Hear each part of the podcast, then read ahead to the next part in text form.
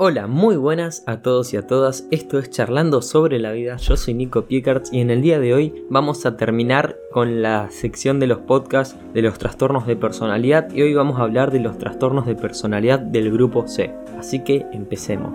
Los trastornos de personalidad del grupo C se caracterizan por pensamientos de ansiedad o temor extremos. El primer trastorno del grupo C es el trastorno de personalidad de evitación y tiene los siguientes rasgos. Las personas que sufren de este trastorno de personalidad tienen una sensibilidad excesiva a las críticas y al rechazo. Ante el más mínimo comentario ya se sienten ofendidas y se sienten inferiores. Además tienen el sentimiento de estar inadecuados a las situaciones y al entorno que se encuentran, como así también cuando habla con personas en cualquier ámbito y contexto se siente inferior o siente que es una persona desagradable en cuanto a las otras. Estas personas también tratan de evitar actividades laborales, escolares o de cualquier contexto que implican tener contacto con otro, con el prójimo, con otras personas, por estos temores que decíamos recién, de sentirse inferior al otro. Además es muy normal que este tipo de personas evite, sea tímido y se aísle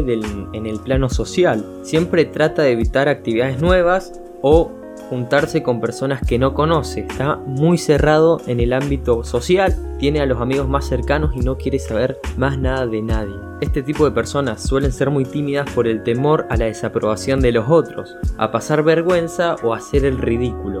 Eso los atemora muchísimo entonces prefieren quedarse en lo tímido y no abrirse ante nadie y lo menos posible. Algunos ejemplos son Bella Swan de la saga Crepúsculo, Eduardo Manos Tijeras, Walter Mitty en la película La vida secreta de Walter Mitty. El segundo trastorno de personalidad del grupo C es el trastorno de personalidad dependiente y estos son sus rasgos. Estas personas tienen una dependencia excesiva hacia los demás y sienten la necesidad de que alguien los cuide todo el tiempo Además, son personas sumisas y muy apegadas hacia los seres queridos y sus amigos van a dejarse pasar por arriba con tal de que el otro no se vaya o los deje solos. Este tipo de personas siente un miedo y un temor tremendo a defenderse o a cuidarse ante algún problema o situación que no sepa qué hacer.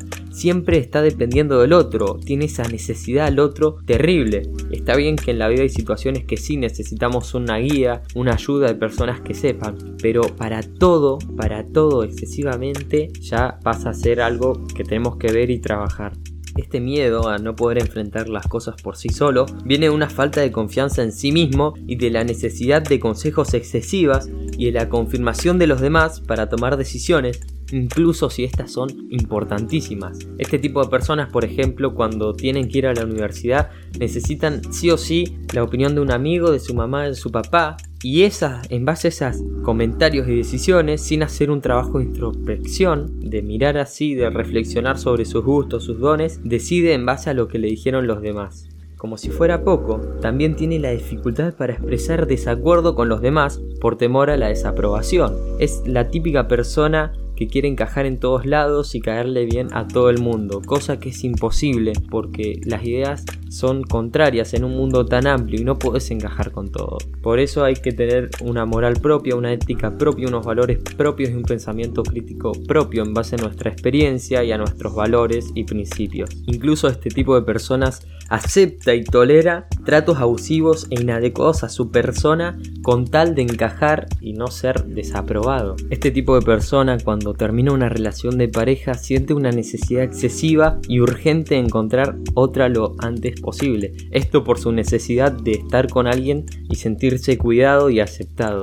Por ejemplo, tenemos el chico del cable en la película El loco a domicilio, tenemos a Milhouse de Los Simpson y a Norman de la serie Bates Motel. Por último, tenemos el trastorno de personalidad obsesivo-compulsiva, así que veamos sus rasgos. Este tipo de personas se preocupa muchísimo por los detalles, el orden y las normas. Además, tiene un perfeccionismo extremo que genera difusión y angustia cuando las cosas no logran alcanzar la perfección según esta persona que sufre el trastorno. También tienen un deseo de controlar a las personas, a las tareas y las situaciones, y si son dueños de una empresa son incapaces de delegar y confiar en que otras personas hagan la tarea, tiene que hacer todo él.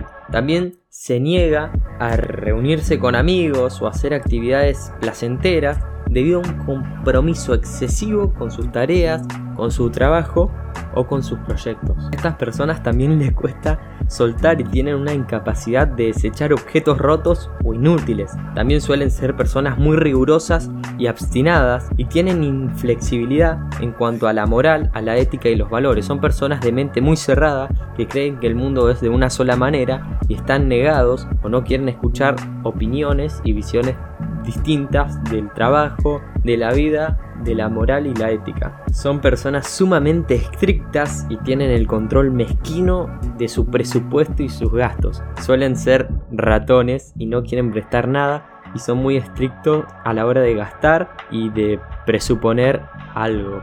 Bueno, hasta acá el podcast de hoy. Terminamos con la serie de los trastornos de personalidad del grupo A, B y C. Fueron muy interesantes y aprendí muchísimo. Espero que vos también hayas aprendido y los hayas disfrutado tanto como yo. Si te gustó, puedes seguir en Facebook, Instagram, en todos lados, hasta en YouTube, charlando sobre la vida y compartilo. Así que nos vemos en el próximo. Chao.